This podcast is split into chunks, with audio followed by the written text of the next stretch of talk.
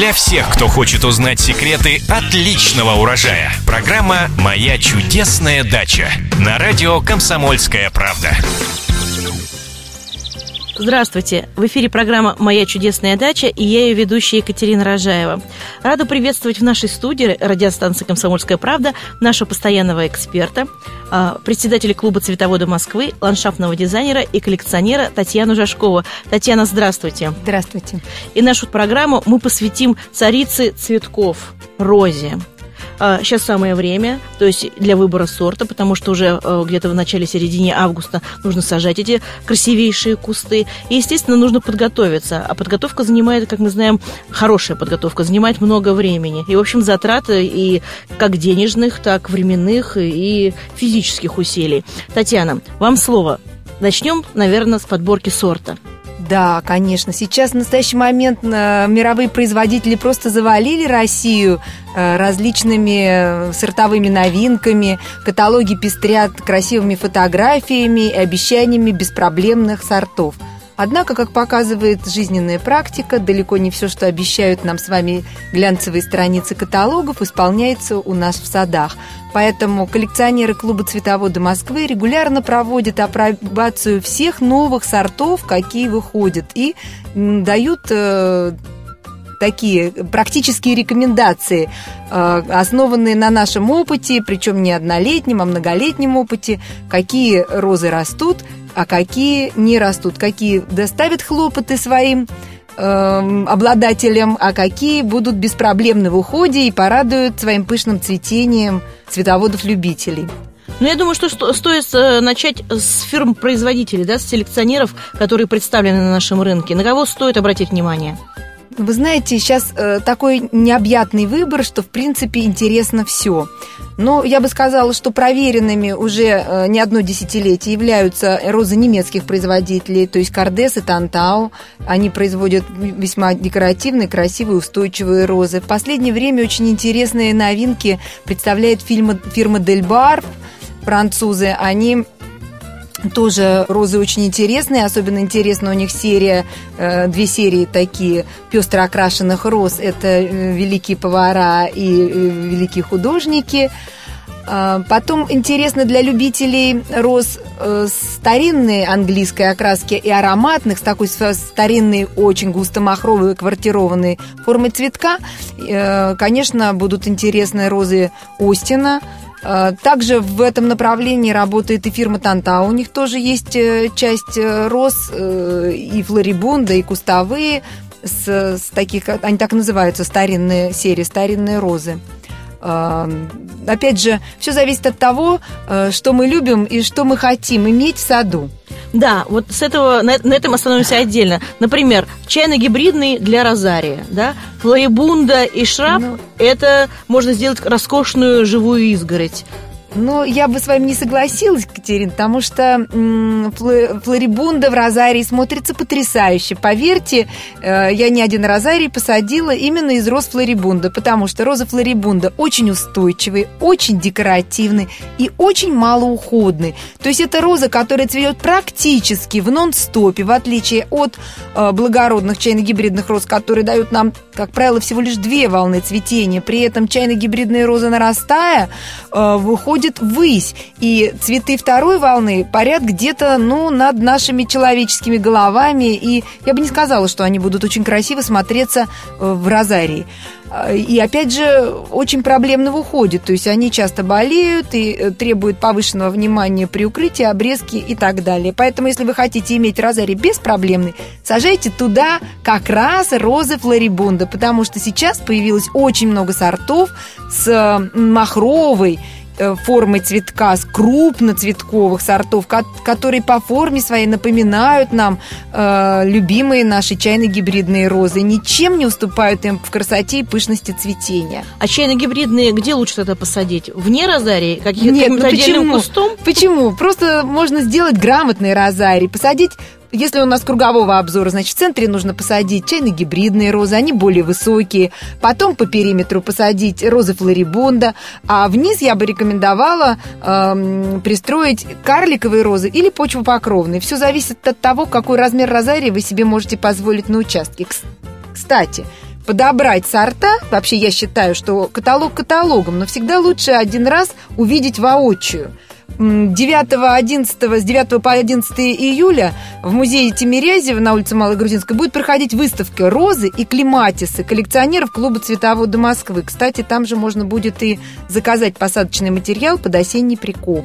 Это тоже очень интересно, это ноу-хау, которое э, пробуют уже третий год э, члены секции розы клуба «Цветовода Москвы». То есть они покупают розы не весной, когда от производителя выкопанная в сентябре роза идет, отправляется в хранилище или в холодильник, или в э, какой-то сарай для передержки, лежит до февраля. В феврале в Европе уже тепло, она начинает отрастать. В этот момент ее поставляют в Россию. Она идет, э, проходит период э, транспортировки практически в тепле. Дальше она попадает в наш холодильник оптового, нашей оптовой фирмы Мне поставщика.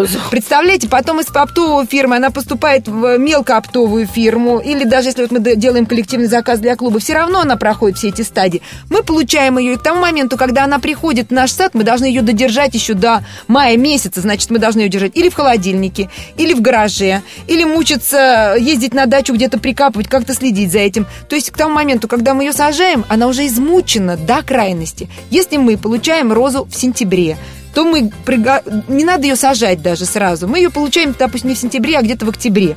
В октябре мы грядку из-под э, освободившуюся из-под огурцов вырываем в V-образную канаву, в которую спокойненько укладываем свои розовые кусты на приличную глубину. Дальше делаем небольшой валик сверху и забываем про свои розы до весны. А весной, когда у нас уже прошли все заморозки, оттепели, все возвратные заморозки, в мае месяце вы вполне можете э, дать время э, своим розам и посадить их на нужное место сразу. И поверьте, они будут более здоровые, более крепкие, они уже прошли акклиматизацию и перезимовали нашу зиму, поэтому они не будут болеть и порадуют вас уже цветением в первый год. Но все-таки до сентября далеко, а у нас вот, э, как мы говорим, июль на дворе, а, а розы мы можем посадить и в августе, а контейнерные розы мы можем посадить вообще до ноября. Так э, что сейчас посоветуете? Ну, сейчас, если вы купили розу, я бы не советовала держать ее долго в горшке. Э, и вообще лучше, наверное, покупать, когда мы уже определили место на участке, чтобы не передерживать несчастные растения. Значит, вы приобретаете розу, и главное при посадке роз не Э, полениться и сделать хорошую, э, грамотно заправленную яму посадочную. Все-таки роза – это растение-долгожитель, который вы сажаете, я бы сказала, даже не на один десяток лет, в общем-то. Поэтому отнеситесь к этому серьезно, вырыйте глубокую яму. Глубокую Сантиметров 60-70 глубиной. А, опять же, зависит от того, какую мы с вами розу сажаем. Если это корнесобственная роза, а у нее не будет очень большой корневой системы. А если привитает, то это шиповник, и его корни пойдут в недра земли глубоко. Затем непременно добавьте туда э, органического удобрения. Шикарно подойдет перепревший компост, подойдет навоз, который можно на посадочную яму до ведра добавить. Если вы сажаете розу на глине, то добавьте песка. Если на торфе, то добавьте глины, тоже ведро в посадочную яму. Внесите э, полстакана комплексного минерального удобрения, можно кемиру, можно специальное удобрение для роз. Просто важно, чтобы там было все, и чтобы это удобрение работало постепенно. Добавьте стаканчик костной муки, она скажет вам спасибо, потому что в ней содержится калий и фосфор, столь необходимые для роз.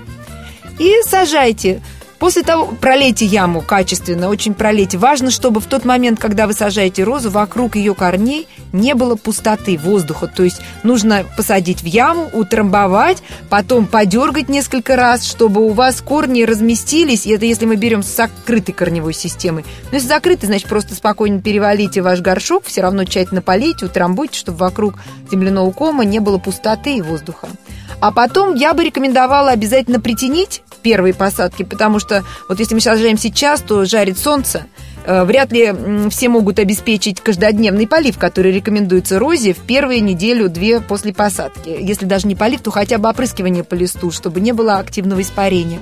Соответственно, притяните, сделайте экранчик с э, солнечной стороны и опрыскайте ее любым стимулятором который поможет вашей розе укорениться и выжить. Ну, ашби, циркон, пин, любой подойдет, что есть под рукой. Обрезать ее нужно?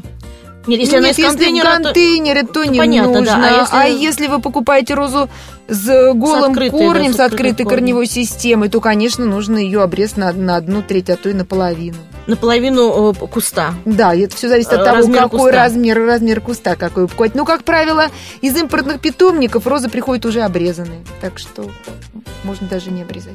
А вот когда лучше, вот, вот, сейчас жара, вы говорите, а когда лучше все-таки посадить в августе или... Ну, конечно, идеально. Это август-сентябрь, это хорошо посадить. Но если контейнер, то вы смело можете из контейнера сажать и сейчас. Вот покупать в жару с голым корнем растений я бы не рекомендовала. Скорее всего, это кандидаты на отправление в компостную кучу. А как часто нужно ее подкармливать?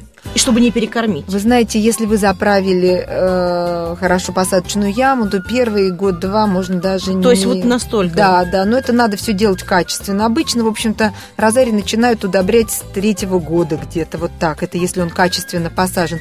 Хотя, в принципе, в принципе, использовать небольшие внекорневые подкормки можно. Традиционно розы подкармливают обязательно в ранней весной. Сначала с интервалом в неделю, в 10 дней, ну, можно в 2 недели, если люди выходные появляются на даче, подкармливают сначала э, органику. Нельзя смешивать органику и неорганику. Значит, сначала подкармливаем органикой, даем возможность органике усвоиться, через э, некоторый промежуток времени подкармливаем неорганическим удобрением.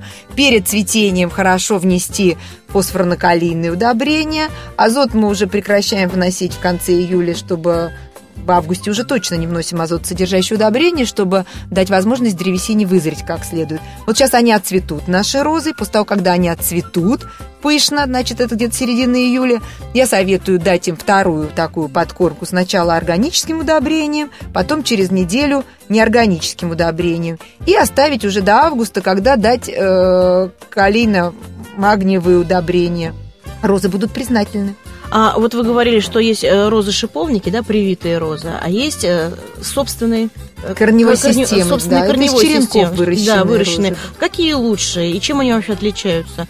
Вы знаете, это, наверное, дело вкуса, но я бы сказала, что эм, привитые розы, если мы берем благородные, допустим, хорошие чайные гибридные розы, то э, они более жизнестойкие, потому что шиповник, на который прививают, ну, тра- традиционно, как правило, это роза канина, вообще у каждой фирмы свой эм, свое растение, на которое они прививают. Это все зависит от фирмы-производителя. Но традиционно у них широкая, мощная корневая система, то есть хорошее, достаточное количество всасывающих корней, которые дают сразу хороший рост. Просто здесь сложность заключается в том, что нужно внимательно следить, чтобы вот как раз шиповник не отрастал ниже прививки, да, и не Мгм. заглушил нам привитую культурную сортовую растение. Иначе, в принципе, она роза может выродиться. Выродиться и превратиться именно в тот э, шиповник, на который ее привили. Вот, Татьяна, поделитесь с нами, какие э, у вас розы на участке растут?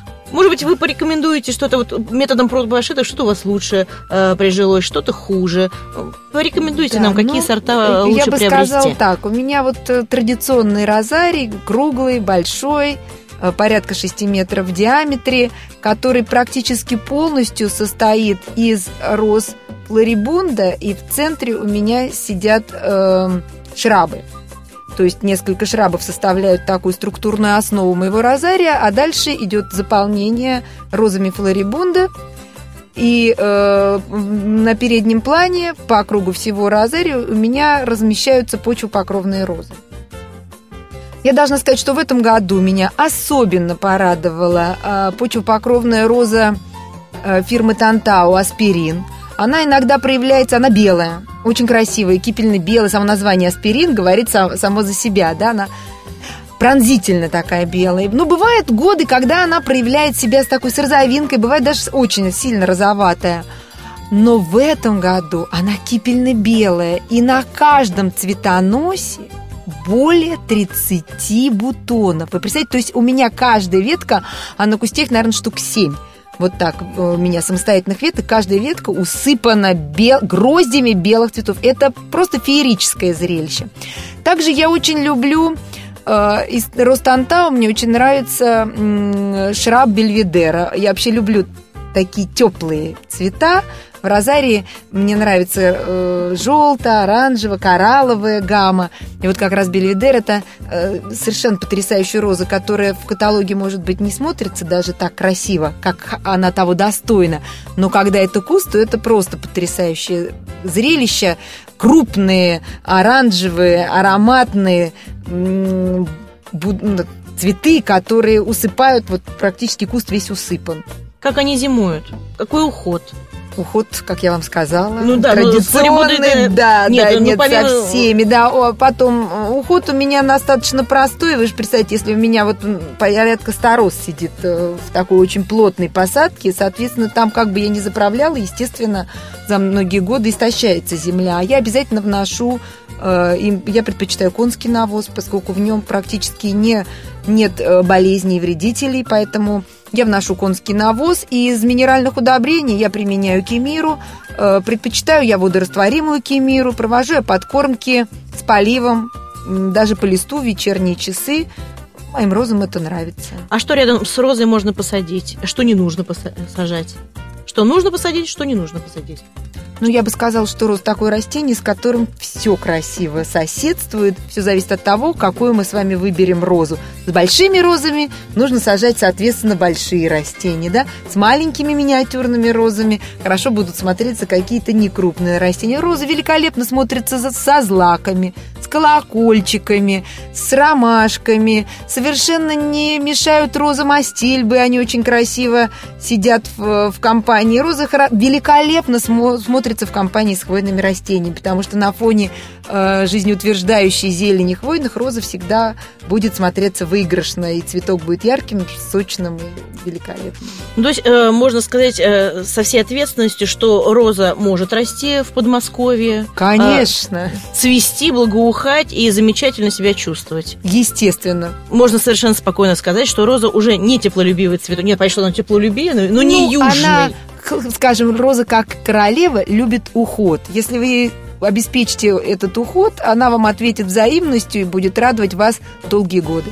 Спасибо большое. Напоминаю, задать свои вопросы, а также прочитать ответы на них вы можете на нашем сайте kp.ru в разделе «Моя чудесная дача» в рубрике «Эксперты». Кстати, Татьяне задавайте вопросы, она там активно отвечает э, нашим читателям и слушателям. А мы с вами прощаемся. С вами были председатель клуба «Цветоводы Москвы», ландшафтный дизайнер и коллекционер Татьяна Жашкова и я, Екатерина Рожаева. Слушайте наши новые программы, будет интересно.